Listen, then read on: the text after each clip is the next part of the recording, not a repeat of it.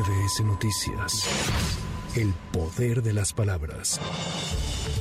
El Instituto Nacional Electoral aprobó multas recortadas a los partidos políticos por irregularidades registradas en los informes de ingresos y gastos de precampaña. Es la voz del consejero Jorge Montaño. Entre las conductas más relevantes se detectaron los egresos no reportados, la falta de comprobación de gastos por propaganda contratada en Internet, el reporte de eventos reportados de manera posterior a su realización y la presentación de informes de precampaña fuera de los mecanismos establecidos para ello.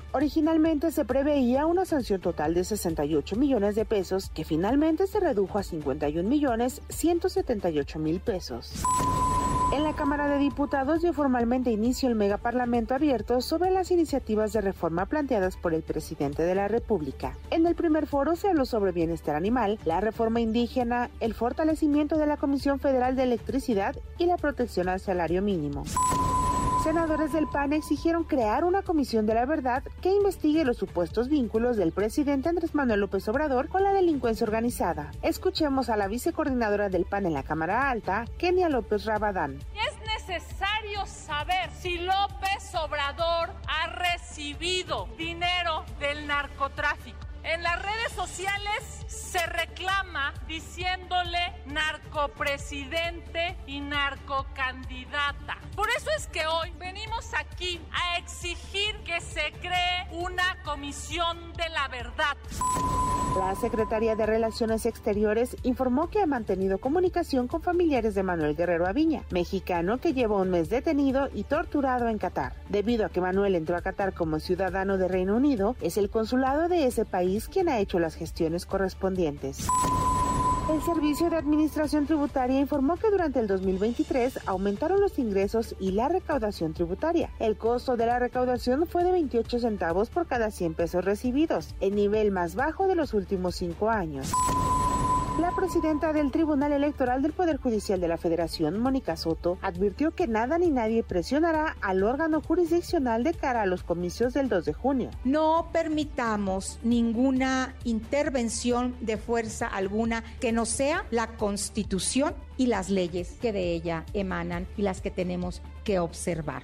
Expreso mi convicción y reitero mi compromiso con la autonomía y la independencia e imparcialidad que seguirá rigiendo nuestra actuación. Nada ni nadie habrá de presionar al Tribunal Electoral del Poder Judicial de la Federación.